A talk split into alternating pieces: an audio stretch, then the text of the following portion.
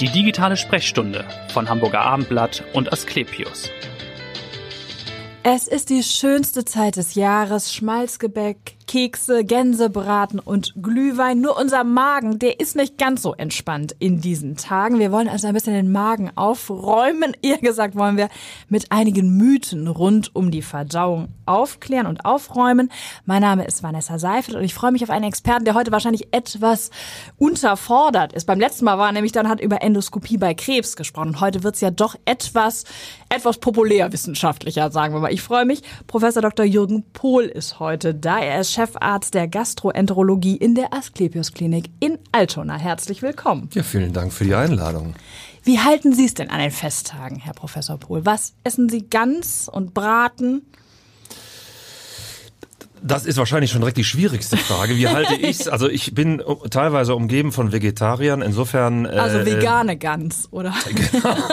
Gibt es? Eine Gans, die nie geflogen ist. ja. Nein, also ich bin ganz äh, bei normalem Weihnachtsessen. Ich erfreue mich sehr an den an den äh, Dingen. Ich bin natürlich, äh, weil ich ja Mediziner bin, bin ich natürlich Gesundheitsapostel, aber ich halte es wie die Apostel, die waren wahrscheinlich auch sehr bibelfest, aber nicht in jeder Beziehung bibeltreu. Ja. So, und äh, deswegen gibt's bei mir genau das, was es wahrscheinlich in den meisten Küchen auch zu Weihnachten gibt und ich freue mich richtig drauf. Nun freuen sich viele auf Gänsebraten und Klöße und all das. Super. Aber was ist denn dran an diesem Mythos, danach ein Schnaps als sogenannter Verteiler? Gänseverteiler. Ja, genau. Ist das Quatsch? Doch lieber ein Espresso. Also äh, ich glaube Folgendes. Da gibt es sicherlich mehrere Meinungen zu. Äh, zumindest zwei fallen mir dazu ein. Die Wissenschaft sagt hier eindeutig, also da gibt es tatsächlich ganz lustige Studien zu dem Thema, ob äh, letzten Endes so ein Schnaps die Magen, äh, äh die Magenentleerung befördert. Da darf man zu sagen, nein, tut's nicht. Aber mhm. dann gibt's noch meine ganz persönliche Meinung. Das wäre die zweite Meinung ja. dazu.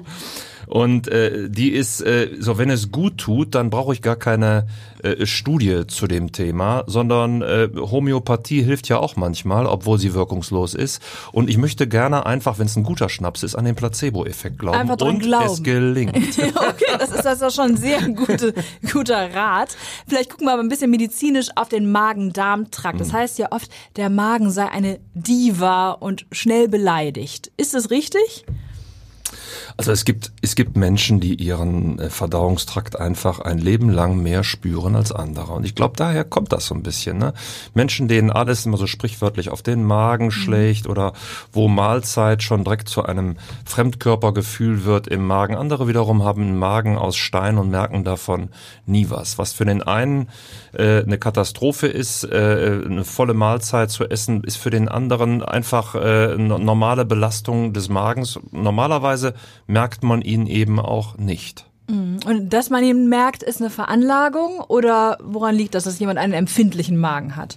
Das dürfte man durchaus als Veranlagung verstehen. Der Mensch hat unglaublich viele Sensoren, eben auch Dehnungs- und Schmerzrezeptoren am Magen. Und wenn der sich dehnt, wird das durch manche als angenehme Sättigung empfunden. Andere haben aber ein unangenehmes Gefühl. Mhm.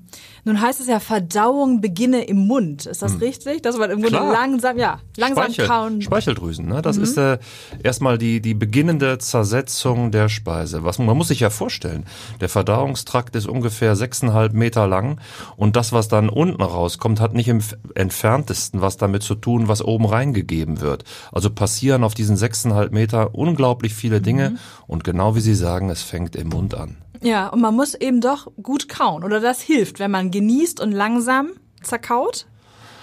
Also ich finde, Kauen ist eine wichtige Geschichte aus vielerlei Gründen, dass es einem nicht in der Speiseröhre stecken bleibt. Mhm. Es ist auch eine Art Vorverdauung und Mischung mit dem Speichel und es würdigt auch das Essen, was wir zu uns nehmen.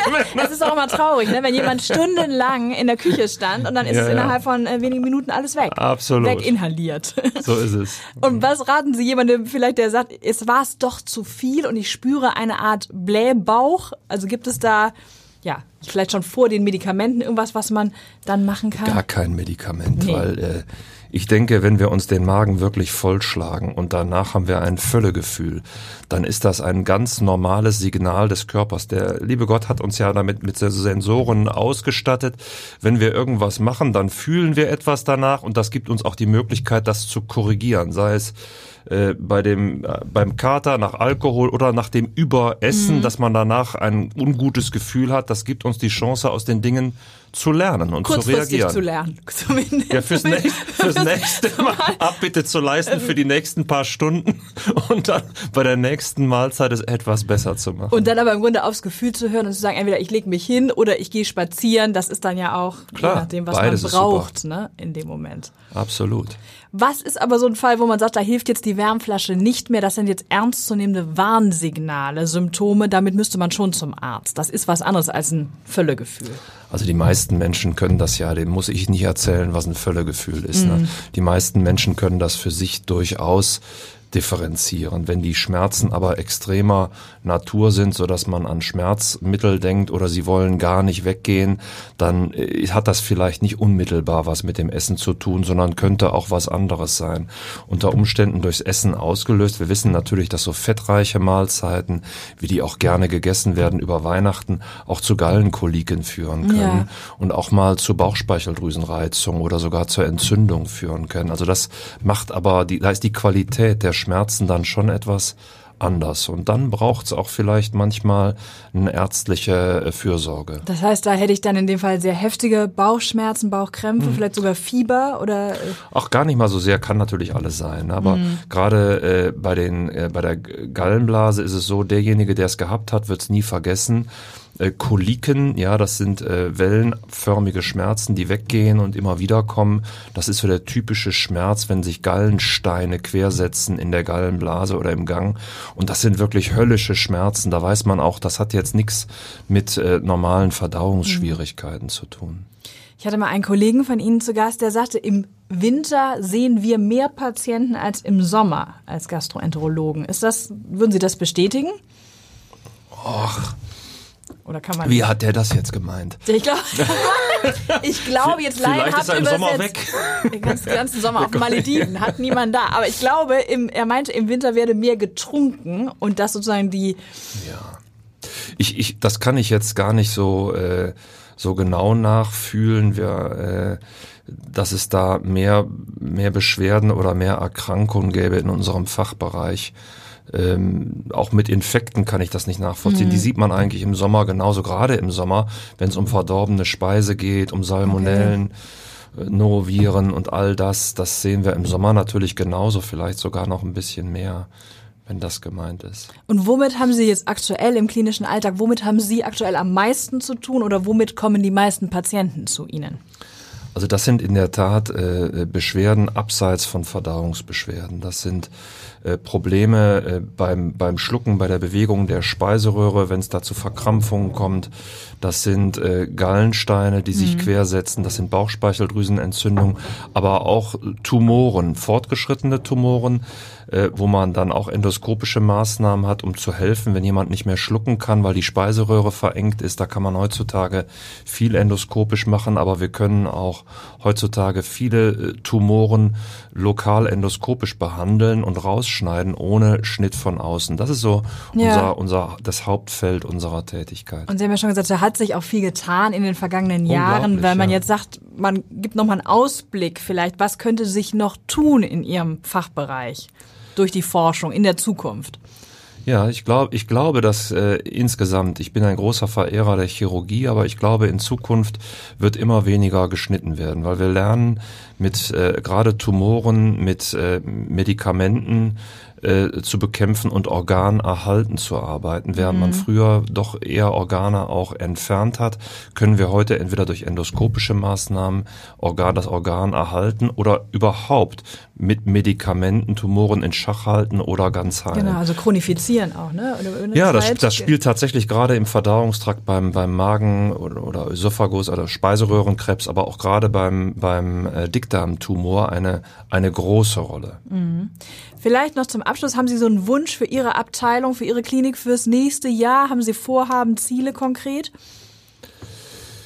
Wir haben ganz, ganz äh, viele Ziele. Für meine Abteilung ganz speziell wünsche ich mir, dass wir mehr noch in Ausbildung äh, investieren können, weil das ist ganz klar ein Zukunftsbereich, der äh, der vielen Menschen helfen kann und man braucht aber auch eine lange Zeit, um da reinzuwachsen. Und da wünsche ich mir viel Zeit eben, um andere zu begeistern und zu Experten zu machen. Ja, heute haben Sie ja zumindest die Hörer schon mal ein bisschen zu Experten gemacht. Warum sagen Sie denn, ist das ein besonderer Fachbereich und für Sie der richtige Gastroenterologie?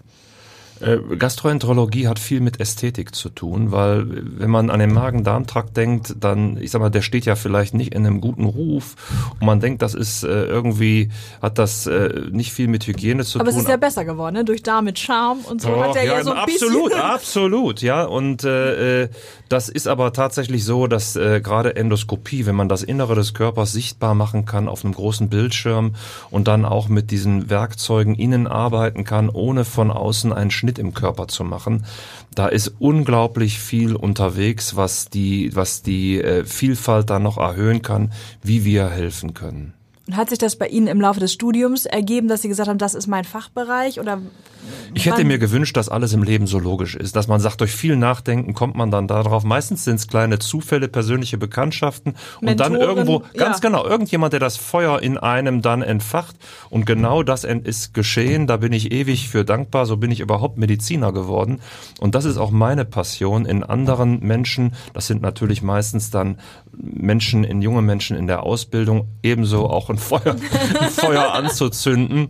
Und das ist auch wieder mein Bestreben für 2024. Und bei den eigenen Kindern ist da vielleicht schon einer, der sagt, ich will Arzt werden oder wird Arzt oder Ärztin? Äh, Tatsächlich, tatsächlich habe ich eine Tochter, die gerade angefangen hat, Medizin zu studieren und ich hoffe aber, dass ich sie durch meine Begeisterung nicht alternativlos gemacht habe, weil es gibt viele andere schöne Berufe, äh, in die man hineinschauen kann, aber für sie war es tatsächlich dann Medizin und bisher ist sie unglaublich inspiriert, was mich natürlich sehr freut. Vielen Dank für Ihren Besuch und für das Aufklären über einige Verdauungsmythen haben wir gesprochen und über den Magen-Darm-Trakt. Und wir wünschen eine schöne Weihnachtszeit mit leichter Küche. und Ihnen natürlich auch, liebe Hörerinnen und Hörer. Und hören Sie gerne wieder rein in die nächste digitale Sprechstunde. Vielen Dank. Dankeschön. Danke auch. Weitere Podcasts vom Hamburger Abendblatt finden Sie auf abendblatt.de slash podcast.